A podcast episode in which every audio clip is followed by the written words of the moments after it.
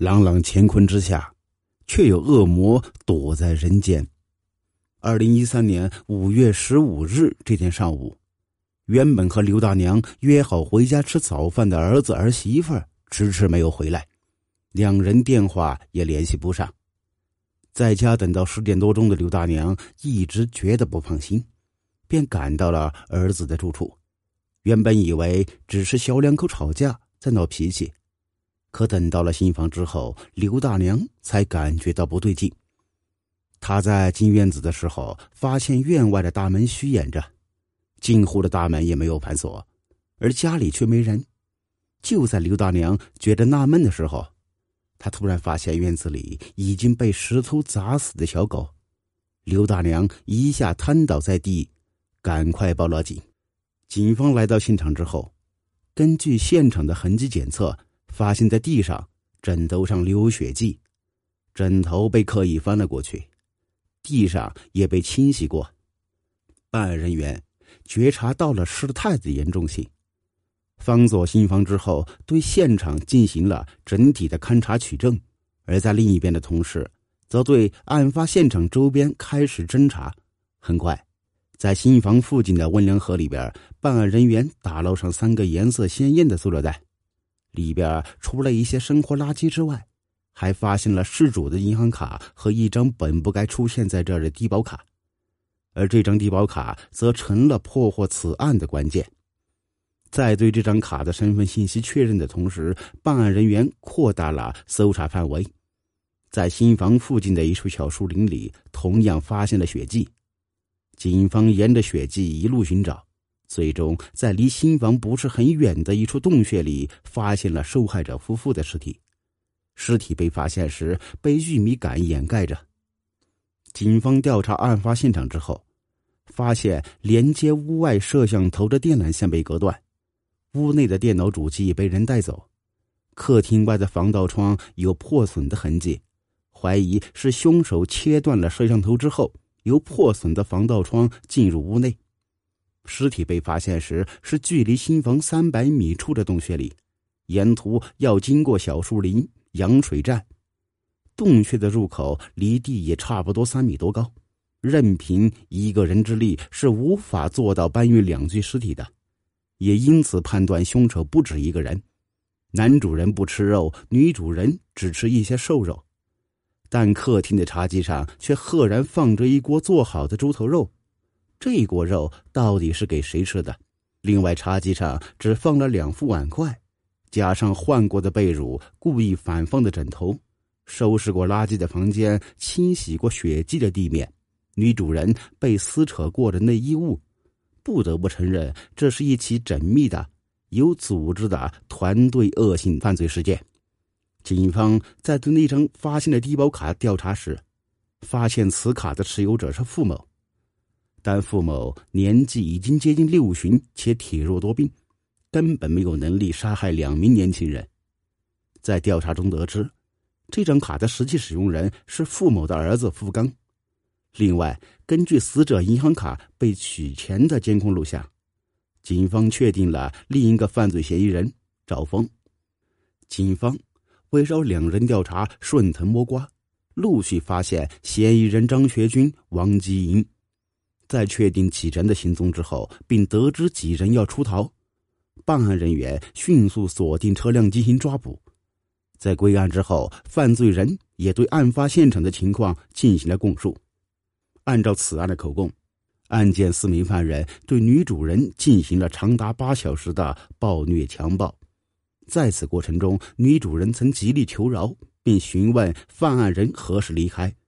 案犯假意安抚，使女主人留存希望，放弃反抗意识。而在另一处的房间里，男主人担心激怒对方，是为了保护两人不受伤害，强忍着羞耻和仇恨，听着妻子被强暴时惨烈的叫声，只能选择背过身去，一言不发。在这起案件当中。让我觉得后背发凉的不仅仅是几人对受害者的兽性行为，更可怕的是这个人张学军。此人是这起案件的核心人物，可以说是主谋。起义杀人、抢劫、强暴，整个案件的策划、行动的指挥、事后的安排处理，全部出自此人之手。所有的事情安排的井然有序，而另外三个人只是充当了跟班和打手。从他的供述来看，他从上一次盗窃之后就生了歹念，随后安排了整个计划及实施过程。四人坐车来到新房远处，为避免别人看见觉察异常，早早的下了车。四人潜伏在羊水站附近，派专人盯梢。观察户主屋外情况，并及时汇报。为了对付男主人，防止逃脱，他特意戴了一副手铐。进屋之前，割断监控摄像头；进屋之后，先毁灭证据，割断主机连接线，并计划带走主机。另外，确保团队自身安全，除自带匕首之外，他又拿了屋内的菜刀给付刚作为武器。分工明确。女主人进屋之后被控制，立马围攻男主人。分人看管。美剧《犯罪心理》有一集讲述凶手故意将受害人一家分开控制，然后分别跟每个人讲，如果不听话就会杀掉隔壁房间的人，从而使受害人不敢反抗。控制好受害人之后，王吉英和赵峰便进了小房间强暴女主人，而他一直在等待。观察，稳住现场局势。故意骗取被害人信任。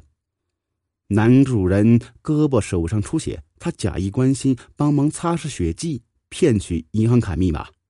女主人在被虐待时，假意承诺保证不会伤害他们，令其放松警惕。